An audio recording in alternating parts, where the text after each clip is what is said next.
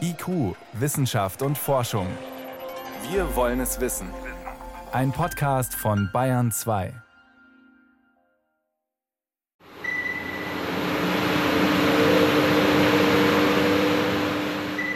Von außen ist nur das betonierte, schmale Eingangsportal zu erkennen, das aus dem schneebedeckten Berg zu wachsen scheint.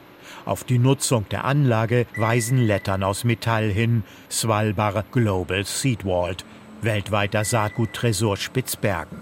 Damit ist ausgewiesen, dass hier, tief im Plateau Berget versteckt, Saatgutschätze aus 249 Ländern der Welt lagern. Now we go in. Die Aufgabe des Tresors, die Vielfalt an Saatgut zu bewahren, so Hannes Dempewolf. Er arbeitet als Biologe für den Global Crop Diversity Trust, den Welttreuhandfonds für Kulturpflanzenvielfalt, der die Saatgutbank betreibt. Wir Wissenschaftler nennen das genetische Ressourcen unserer Nutzpflanzenvielfalt. Also da geht es um alte Sorten, auf Englisch heißt es auch Land Races, also Material, das von Bauern über Jahrtausende hinweg gezüchtet und entwickelt wurde. Das wird da oben eingelagert. Und das ist im Prinzip Teil eines großen globalen Projektes, um diese Nutzpflanzenvielfalt aufzubewahren und für zukünftige Generationen zur Verfügung zu stellen. 2017 hatte vermutlich der Klimawandel auch den Tresor erreicht. Unerwartet hohe Temperaturen im Herbst und Winter brachten den Permafrost zum Schmelzen und sorgten dafür, dass Wasser in den Eingangsbereich gelangte. Das habe allerdings nicht den Global Seed Vault gefährdet, sagt Crop Trust Direktor Stefan Schmitz. Keine der Saatgutproben sei durch das Wasser in Mitleidenschaft gezogen worden. Aber egal wie dem auch sei, das Problem war da. Dies hat man zum Anlass genommen, erhebliche bauliche Verbesserungen durchzuführen. Für 20 Millionen Euro wurden Eingangsbereich sowie der Verbindungstunnel zu den Lagerräumen inklusive Kühlsystem erneuert. Seit diesem Winter schaut Direktor Schmitz wieder sorgenfreier in die Zukunft.